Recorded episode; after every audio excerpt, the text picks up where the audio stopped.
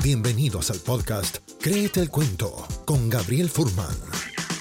En cada episodio exploraremos herramientas prácticas e historias de la vida real que te ayudarán a gestionar el miedo, accionar y conseguir resultados que antes parecían imposibles.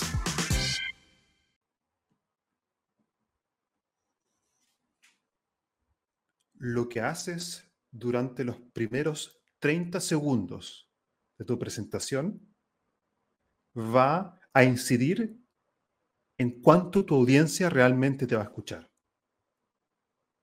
¿Has dedicado realmente tiempo a pensar el impacto que tiene en tu presentación? Lo que haces al comienzo de esta, durante los primeros 30 segundos. En este episodio quiero compartir contigo cinco herramientas técnicas, prácticas, que he condensado usando ejemplos de charlas TED de cómo comenzar tu presentación específicamente poniendo énfasis en los primeros 30 segundos. Bienvenidos a un nuevo episodio de este podcast Créete el cuento. Estoy acá para servirlos entregando herramientas prácticas de autoconfianza, comunicación y liderazgo para que puedan pasar de la información a la transformación a través de la aplicación práctica de herramientas que sean útiles para ti hoy. Estoy grabando este episodio, como siempre, live vía LinkedIn y YouTube. Y los invito a revisar el podcast Créete el Cuento. Lo puedes escuchar en Spotify y también acceder a todo el contenido en mi canal de YouTube si me buscas por Gabriel Furman. Quiero también invitarlos a que los que están escuchando esta grabación live en LinkedIn pueden dejarme sus comentarios en el chat. Y la, primera pregunta con la que quiero comenzar es, ¿cuáles son las formas más aburridas y fomes de cómo comenzar una presentación? quizás algo que hayas visto tú o que tú mismo hayas hecho. Yo a continuación les daré algunos ejemplos de eso también. Hace poco, realizando un proceso de entrenamiento uno a uno, justamente entrenando a un líder en herramientas de comunicación inteligente, cuando empecé a explicarle la importancia que tiene lo que hacemos durante los primeros 30 segundos de una presentación, me dijo, ¿qué? O sea, ¿hay, una, ¿hay mejores o peores formas de empezar una presentación? Nunca había pensado en eso. Me dijo, yo generalmente comienzo a hablar empiezo a explicar lo que tengo que presentar. Y te voy a ser honesto, Gabriel, me dijo. Muchas veces la gente se queda dormida, no escucha y no hace finalmente lo que me gustaría que hagan al final de esa presentación. Y tiene razón. Como comunicadores y líderes tenemos la responsabilidad de invertir tiempo y energía en cómo diseñar nuestra presentación para que cumpla el objetivo que deseamos. Ahora, efectivamente, les quiero compartir algunas de las formas, primero, más aburridas e inefectivas de cómo comenzar una presentación. Y luego, cinco técnicas de cómo hacerlo de forma efectiva, desde mi perspectiva, usando la experiencia también de charlas TED. Para aquellos que no conocen lo que son las charlas TED, los recomiendo revisar, ya que son instancias de aprendizaje muy ricas para aprender de expertos acerca de una variedad de temáticas importantes. Y lo interesante es que son charlas que tienen cierta estructura y puedes sacar ideas de ahí para usar en tu próxima presentación. Y recuerda, Cree del Cuento, que es el nombre de este podcast, y también de mi libro, donde créete el cuento para mí significa desarrollar una autoconfianza sana en ti, para actuar incluso con miedo. Lo que enseño acá también son técnicas de comunicación y liderazgo, porque en la medida que seamos más efectivos comunicando, aumentará también nuestra autoconfianza.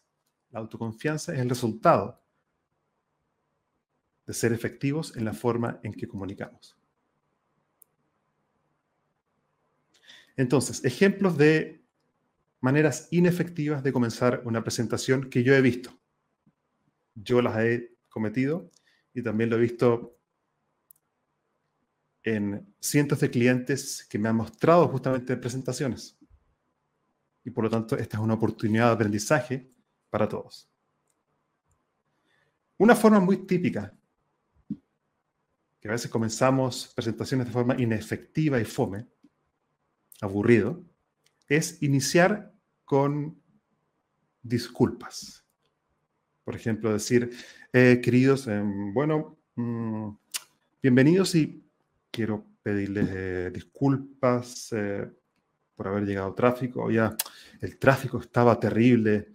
Y bueno, aquí estoy. No hagas eso. No pidas disculpas al comienzo de una presentación. Está bien disculparse y reconocer el error, pero no al comienzo de la presentación. Hay otras instancias para hacer eso mejor.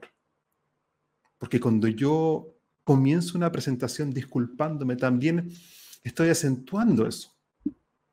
Y puedo también quitar el foco y la atención de la audiencia. Otra forma bastante aburrida de cómo comenzar una presentación, a mi juicio, es comenzar con una autorreferencia biográfica que no sea relevante. Eh, por ejemplo, nací en un pueblo muy pequeño, él fue al jardín infantil de tal y tal lugar, y, y extenderse así de forma innecesaria contando quién eres. No es necesario. Puedes usar una historia tuya personal más adelante en la presentación para enfatizar algún punto, pero no dedicar toda la presentación o los primeros, no sé, cinco minutos a contar quién eres. Hay otras instancias de cómo la gente puede conocerte. Por ejemplo, una forma en que lo hice yo en un curso es que cuando comencé a dar este programa, en vez de yo presentarme, yo con anticipación compartí con los alumnos mi perfil de LinkedIn, donde pueden ver cuál ha sido mi recorrido profesional. Y por lo tanto, ahí tienen la información que yo les podría dar la lata de contarles. Pero en vez de hacer eso, les compartí mi perfil de LinkedIn.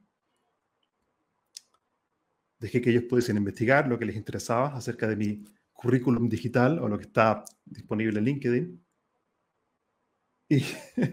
Y, en realidad durante la clase lo que hicimos fue diferente. Yo abrí un espacio de confianza de, no sé, cinco minutos para que los alumnos pudiesen hacerme la pregunta que ellos quieran respecto a mi historia profesional. Entonces, en vez de yo hablarles de mí, invertí el rol y los invité a que ellos pudiesen preguntarme a mí cosas que les gustaría saber acerca de mi carrera profesional. Eso es mucho más interactivo, más interesante. Esas son algunas formas aburridas y no efectivas de cómo comenzar una presentación. Hay muchas otras, ustedes podrán encontrar eh, las eh, suyas, pero es importante tener en cuenta de no hacer eso. Y hay formas mucho más interesantes e interactivas e interesantes de cómo comenzar la presentación. Ahora, una forma creativa interesante de cómo comenzar una presentación usando ejemplos de charlas TED. Uno, por ejemplo, es lo que hace Brené Brown en su charla El poder de la vulnerabilidad. Ella lo que hace ahí es que cuenta una historia personal, pero relevante. No es que empieza a hablar de su biografía sin contexto, sino que habla de algo que le ocurre a ella que está conectado con la temática que quiere, con el mensaje que quiere transmitir. Y ella cuenta justamente una historia personal de su lucha contra la vulnerabilidad o con la vulnerabilidad. Y véanla, porque creo que se puede percibir cómo ella hablando de algo personal crea una empatía y establece también cuál es el tema de la charla. Y permite también que, en general, cada vez que tú quieras contar alguna temática, puedes elegir una sección pequeña de tu vida y contar una historia que esté conectada principalmente con la temática que quieres transmitir. Y conecta personalmente con la audiencia. Por lo tanto, técnica número uno de cómo comenzar tu presentación en los primeros 30, 60 segundos máximo es una historia personal relevante. Y ahí el ejercicio que tenemos que hacer es buscar cuáles son aquellos eventos, momentos en nuestra vida que podemos usar para transmitir un mensaje. Todos tenemos, cada día, es un libro nuevo que se abre, que estamos escribiendo registrar eventos, anécdotas que nos ocurren, pueden servir para comunicar algún tema en particular y comenzar una charla de esa forma permite conectar con la audiencia, humaniza al presentador y conecta también de forma humana. Segunda técnica creativa para comenzar tu presentación, usando ejemplos de las charlas TED, es usar una pregunta retórica impactante. Por ejemplo, en la charla TED de Simon Sinek, que se llama Cómo los grandes líderes inspiran la acción, Simon inicia con la siguiente pregunta. ¿Por qué algunas personas y organizaciones son más innovadoras, influyentes y rentables que otras? Esa es una forma efectiva de comenzar una presentación porque esa pregunta despierta la curiosidad en la audiencia. Cuando yo como audiencia escucho una pregunta como esa, me dan ganas de saber la respuesta. Por lo tanto, una pregunta bien pensada, enfocada en el mensaje que quiero transmitir y comenzar con esa pregunta, en vez de decir, hola, buenas tardes, eh, soy Gabriel, disculpa por el atrás, eh, ¿Cómo están? No, no, no. Lo primero que dices es la pregunta. Entras al escenario o abres el Zoom o empieza tu webinar o comienza la, la reunión, lo que sea el contexto. No hay preámbulo, sino que directamente haces la pregunta. Y tiene que ser una pregunta relevante con la audiencia y con lo que tú quieres transmitir durante la charla. Por lo tanto, uno, historia personal relevante. Dos, pregunta retórica impactante. Tres, el ejemplo es de la famosa, famosa charla TED de Sir Ken Robinson. Sir Ken Robinson. La charla se llama Las escuelas matan la creatividad. En verdad es como es una, es una pregunta. el nombre de la charla es una pregunta. ¿Las escuelas matan la creatividad? Y en esa charla, Ken Robinson comienza con la siguiente afirmación. Dice así, hoy quiero hablar sobre la educación. Y quiero hacer una afirmación bastante retórica. Las escuelas matan la creatividad. Así comienza su charla. Las escuelas matan la creatividad es una afirmación impactante porque desafía nuestras expectativas de cómo la educación quizás debería ser, como que la educación está yendo en un camino completamente diferente a lo que debería. Y por lo tanto es una declaración impactante que despierta la audiencia. ¿Y qué es lo que ocurre con eso? Entonces, atrae la atención nuevamente, atrae la atención de la audiencia. Y por lo tanto, si eres un presentador, puedes usar declaraciones llamativas para establecer la relevancia de tu mensaje. Y puedes buscar en Internet. Todo tiene que ver con la temática, con la audiencia y con el objetivo que tú quieres transmitir. Cuarto, técnica. Una metáfora o una analogía creativa. Y el ejemplo acá viene de la charla TED de Jill Bolt Taylor, que habla sobre el tema de la espiritualidad. Y ahí, en esa charla, Jill comienza comparando su experiencia de un derrame cerebral con una sensación de conexión con un mundo espiritual. Entonces, habla de el derrame cerebral y lo conecta con una experiencia espiritual. Entonces, claro, son temáticas que llaman la atención. Es mucho más interesante eso que diga, hola, buenas tardes, mm, estoy atrasado, o hola, ¿cómo están? Em, a ver, quiero probar el micrófono. Está funcionando, parece. no. Aquí él usa una metáfora y una analogía creativa conectando el derrame cerebral con una sensación o con una experiencia espiritual. Entonces los presentadores en general pueden usar metáforas o analogías creativas para simplificar el concepto. A veces, claro, la espiritualidad, pero bájalo a algo concreto, con algo con lo cual la audiencia pueda identificarse. Ve esa charla, está buenísima y fíjate cómo comienza. Saca ideas de ahí para tu próxima presentación. Y por último, el último punto que les quiero compartir como técnica relevante de cómo empezar tu presentación es interactuar inmediatamente con la audiencia.